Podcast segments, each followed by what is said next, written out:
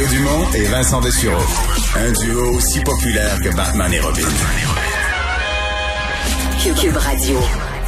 Alors, je vous le rappelle, volte-face surprise ce matin du ministre de la Santé et des Services sociaux, Christian Dubé. Euh, oubliez la date du 15 octobre, de vendredi, pour la vaccination obligatoire dans le réseau de la santé. Euh, C'est reporté, bon, euh, au 15 novembre, dit-on.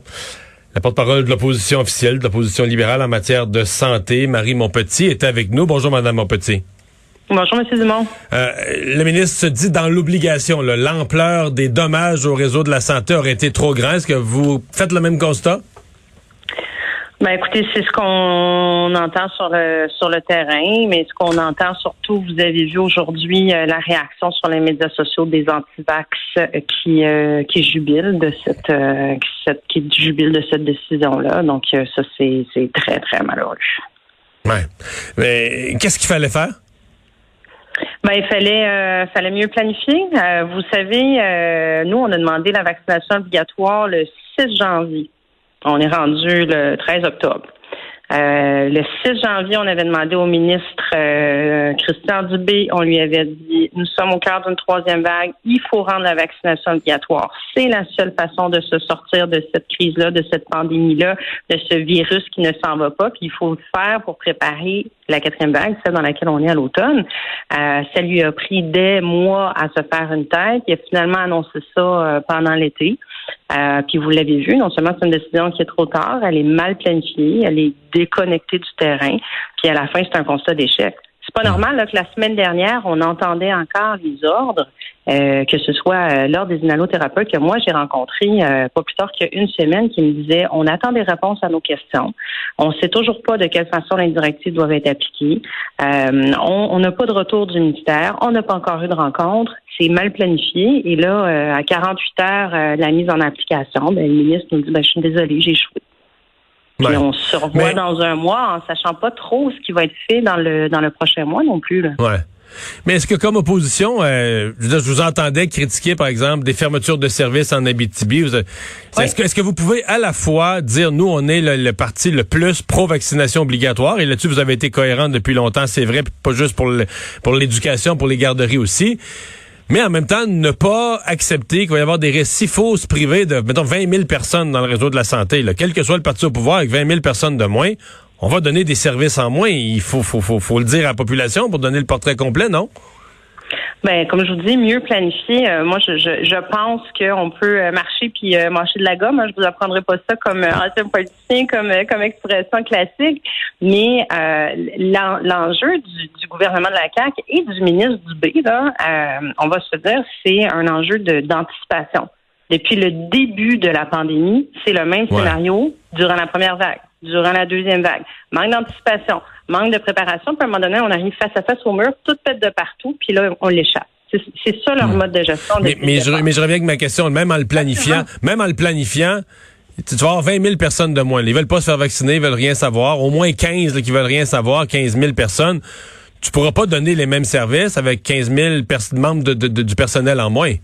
Il faut accepter des, des, si on veut la vaccination obligatoire, le prix à payer, c'est moins de services. Moi, je, je pense, euh, Monsieur Dumont, puis euh, je suis certainement pas la seule à penser ça, que euh, si l'ensemble du réseau de la santé depuis l'arrivée au pouvoir de la CAQ avait été géré autrement, puis là, je, là, je sais, je vous ramène dans le, dans le, là, on revient en arrière, mais la force est de constater qu'aujourd'hui, c'est vrai qu'on se retrouve dans une situation où la vaccination sera pas obligatoire, et en plus de ça, euh, faut être bien bien clair, là, le ministre n'a pas dit non plus qu'en reportant cette décision-là, il n'y avait pas de prix de service. Ça, il l'a pas dit. Il y a encore, à ce jour, des urgences à Gatineau qui sont fermées depuis 100 jours. Hmm. Puis on ne sait pas quand est-ce qu'elle va rouvrir. Il y a des, des justement l'urgence en Abitibi qui est toujours fermée. Il y a des soins d'obstétrique qui sont toujours fermés. Il nous a toujours pas dit quand ça allait rouvrir, malgré sa décision d'aujourd'hui.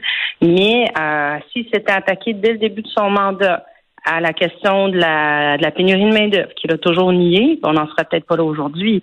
Si en janvier, il avait annoncé beaucoup plus à l'avance, la vaccination va être obligatoire, voici comment on va procéder, on va écouter le terrain, on va travailler avec les ordres, avec les syndicats, on n'en serait pas là aujourd'hui. Moi, je suis convaincue que ces choses-là peuvent être faites, mais il faut sortir de sa tour d'ivoire, il faut être à l'écoute sur le terrain, puis il faut prendre les bonnes décisions, puis travailler avec les gens sur le terrain. La date du 15 novembre, vous y croyez?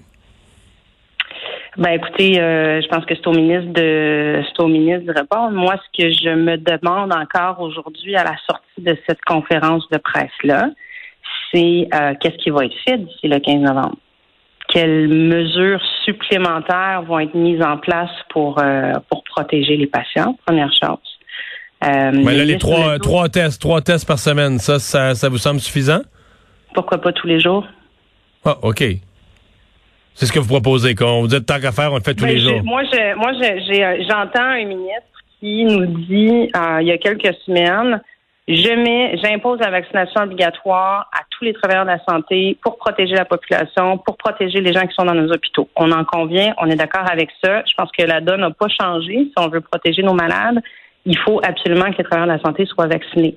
Là, il nous dit, euh, j'ai échoué, je reporte ma décision. On verra, il l'a mentionné à plusieurs reprises, vous l'avez entendu comme moi, on verra où on en sera le 15 novembre. Donc, euh, c'est pas euh, c'est pas ce que j'ai entendu de plus ferme euh, comme conviction, mais il nous a pas dit qu'est-ce qu'il mettait comme mesure supplémentaire dans ce mois euh, pour protéger les patients.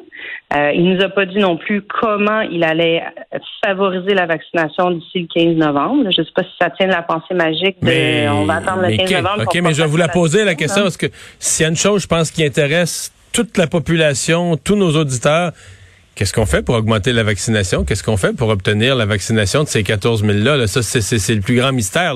Comment convaincre ces gens-là euh, à ce point-ci? Euh, je pense pas que le gouvernement a la recette. là. Bien, à ce stade-ci, comme je vous dis, certainement travailler avec les syndicats, avec les ordres, travailler avec les gens sur le terrain. Là, le ministre, on a vu que euh, pour la première fois depuis des mois, il était allé en Outaouais hier, puis il me dit, mon Dieu, j'ai parlé à des infirmières, j'étais allé sur le terrain, enfin, puis il revient sur sa décision. Donc, certainement, euh, cette avenue-là. Mais après ça, je pense qu'il faut être ferme. Là. Je, vous avez sûrement vu euh, ma réaction euh, tout à l'heure. Quand on quand on, on fait des menaces à nos enfants, puis qu'on leur dit tu vas aller dans ta chambre, ah tu fais pas telle chose, puis qu'on tient pas promesse, mettons que ça vient un petit peu ébranler la crédibilité puis l'autorité du ministre. et je voyais, je, je, le répète, là, on voyait tout à l'heure les réactions de tous les travailleurs de la santé euh, qui ne sont pas vaccinés, qui ont marché dans la rue dans les dernières manifestations, pas de masque en plus de ça, qui ont crié victoire. Euh, ben, ouais. Par contre, chance pour favoriser par contre, vous avez entendu aussi le reste du personnel de la santé vacciné là, et, mais écrit quand même au soulagement, c'est-à-dire qu'on sent qu'ils étaient ils voulaient pas le dire à haute voix parce qu'ils voulaient, ils voulaient supporter la vaccination, la vaccination obligatoire, mais au fond d'eux-mêmes, on sent qu'il y en a beaucoup qui était inquiet, qui se demandait comment il allait réussir à donner les services avec moins de personnel. Il y a un mélange de, de frustration que les antivaccins aient gagné, puis de soulagement euh, d'éviter la catastrophe. Là.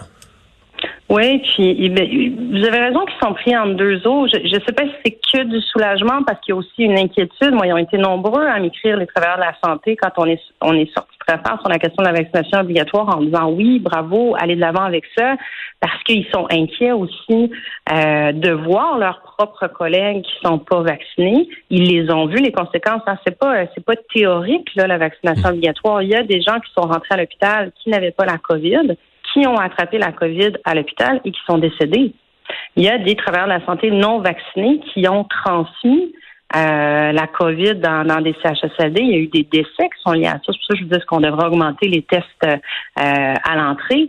Mais je comprends très bien le personnel de la santé qui se dit si on enlève ces travailleurs-là, ben le fardeau euh, leur tombe sur les épaules. Je les, je comprends d'être d'être préoccupés et soulagés à la fois. Ils sont, ils sont dans le pire des mots dans les deux situations.